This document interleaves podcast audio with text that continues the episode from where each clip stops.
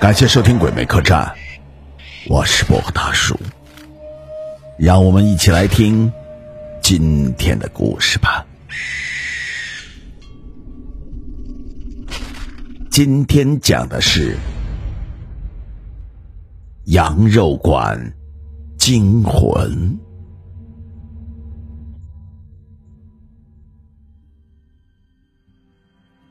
今天与大家分享的这段故事来自我的一位朋友，虽然算不上多么恐怖，却可以称得上是诡异的。我的这位朋友姓吴，因为比我要小上两岁，所以我称他为小吴。那是一个闷热的夏夜，半夜十二点左右，小吴颤抖着敲开我家的门。王哥，出事儿了。他的声音中夹杂着恐惧与不安。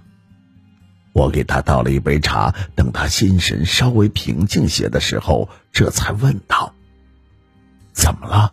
男子汉大丈夫的，瞅瞅你现在这样，都快哭出来了。”小吴对我的挖苦没有反驳，也没有回应，我也不知道该如何接下去话题。我俩就这样沉默无语了近十分钟，他才小声的对我说了整个事情的来龙去脉。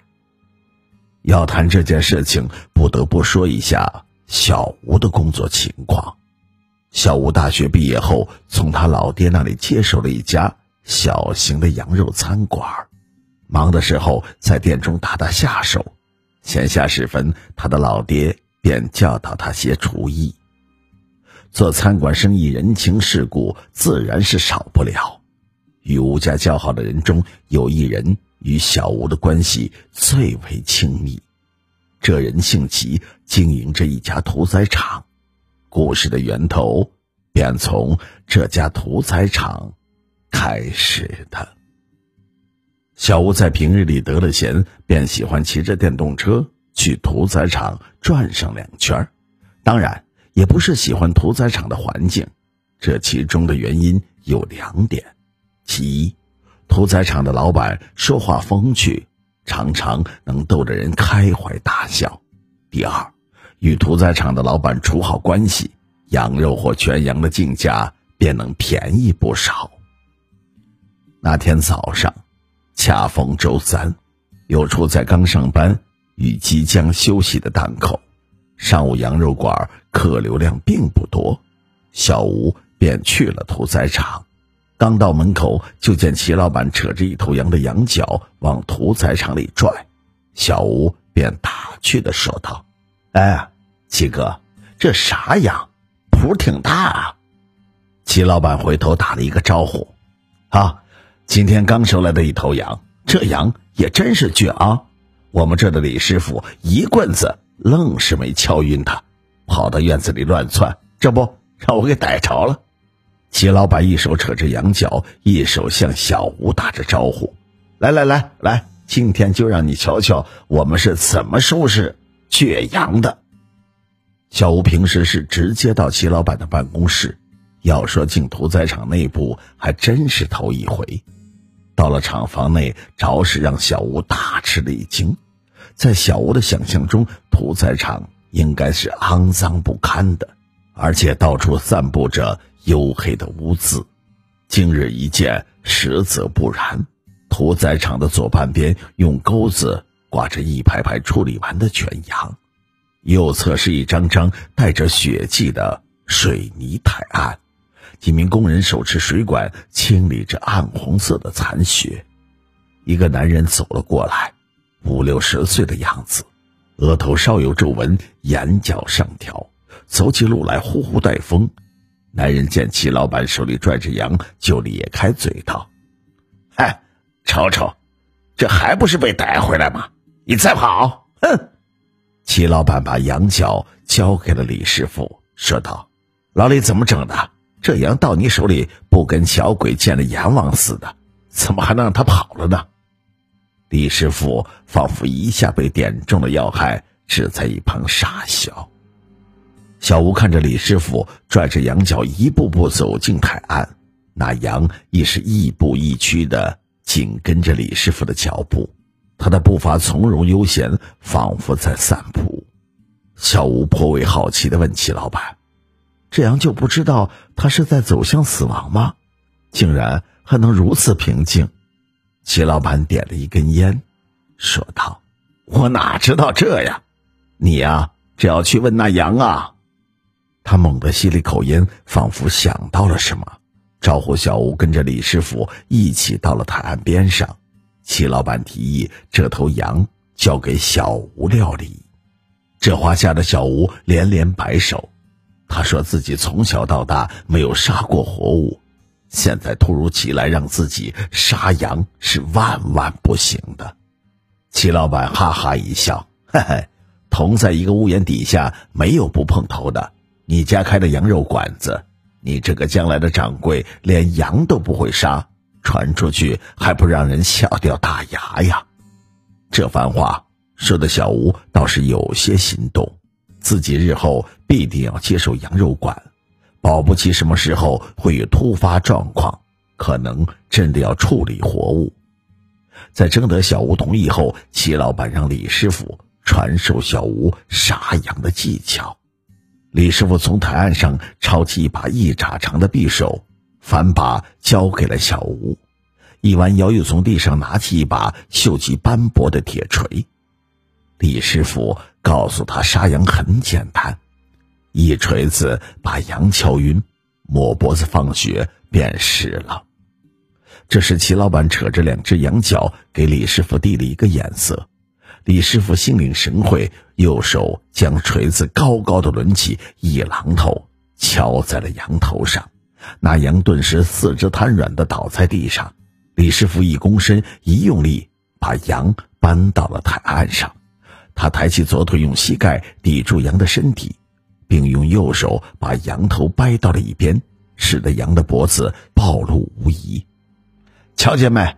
抹就抹脖子这一刀下去就算完活。小吴握着温热的刀柄，心里却是发寒的。这一刀下去就结束了一条生命。小吴本以为下刀时羊会醒来，剧烈的挣扎，悲痛的惨嚎。然而事情的发展往往是截然相反。匕首划过羊的哽嗓咽喉时，是柔软和安静的。小吴留意到。在李师傅手下的羊头，双目紧闭，竟然给人一种安详的感觉。随着清淡鲜红的羊血逐渐的凝重，这条生命也终于落魂归世。李师傅从小吴手中接过匕首，干脆利落的切下了羊头，扔在了一边的墙角。齐老板这时把小吴叫到了屠宰场的院子中。他说：“他看出小吴下刀时心中不忍的情绪，并为自己鲁莽行事而感到抱歉。”小吴临走时，齐老板将那羊头放到了小吴的车筐里，说是作为今天这件事情的赔礼道歉。小吴骑车时不注意的瞥了一眼车筐里的羊头，却发现那只羊的眼睛不知何时。睁开了长方形的瞳孔，仿佛正盯着他看，不由得一阵阵的寒意在身体中涌动。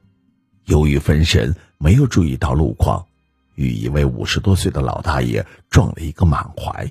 好在车速不快，老大爷的身体并无大碍。小吴扶起电动车，却发现那羊头不知去向。小吴心想：也好，刚才要不是他。也不会出了这档子事。时间在忙碌时过得格外的快。小吴回到羊肉馆时，还没有吃上两口饭，客人便源源不断的到来。这一忙就到了半夜十点。小吴他第一手扶着桌子，一手捶着后腰，看着眼前的残羹剩饭发着牢骚。他说自己老了，腰板不行了。这一天盯下来，上下身子就跟散了架一样，埋怨说：“小吴不知道体谅父亲的辛劳，不好好学手艺，早点帮他分担负担。”他的原话是：“你瞅瞅你这个小崽子，都二十五六了，还一天天只知道玩。哎呀，不知道帮咱家干点活，以后谁家的闺女能给你这样的啊？小吴便识趣的说：“哎呀，行了，爹，你还是早点回去，让妈给你贴上膏药，早点休息吧。这半夜的客人也不会多挑剔，这里就交给我吧。”他爹便小声的说着：“哼，这还差不多。”然后就回家了。就在小吴收拾的时候，门外进来一个人，看模样六七十岁。最惹人注意的是，他那直到胸口的胡子在胸前微微的摇摆，使这老人多了几分仙气。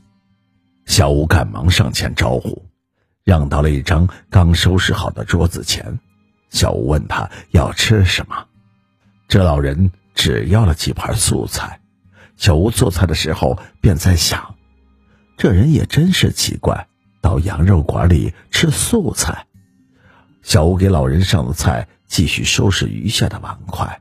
在他收拾完碗筷的时候，那老人也吃饱了。那老人完全没有买单的意思，拔腿便走。小吴抬脚就追，然而小吴在玻璃门前停住了脚步。他发现，玻璃门映出那老者的头变了样子，分明是一个羊脑袋，一只长方形的瞳孔死死地盯着小吴，迫使他停下了脚步。而那老人一出门便消失得无影无踪。小吴说完便问：“王哥。”你说这世上真有鬼吗？我在这个方面的了解与小吴是半斤八两，但为了不让他觉得害怕，我只能宽慰他。唉，借用一句古话：“敬鬼神而远之。”如果你认为今天这是鬼，他不也没伤害你吗？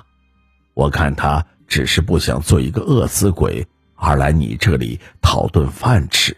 再退一步讲，说不定那只是你的幻觉。在这之后，小吴从他老爹那里接过了饭店，随后改头换面整起了超市，这着实把他老爹气得够呛。这件事情对他的影响远不止如此。小吴自从那以后，对各类肉食虽说不上深恶痛绝，却也是不理不睬。我看出家当和尚，会是一个不错的选择。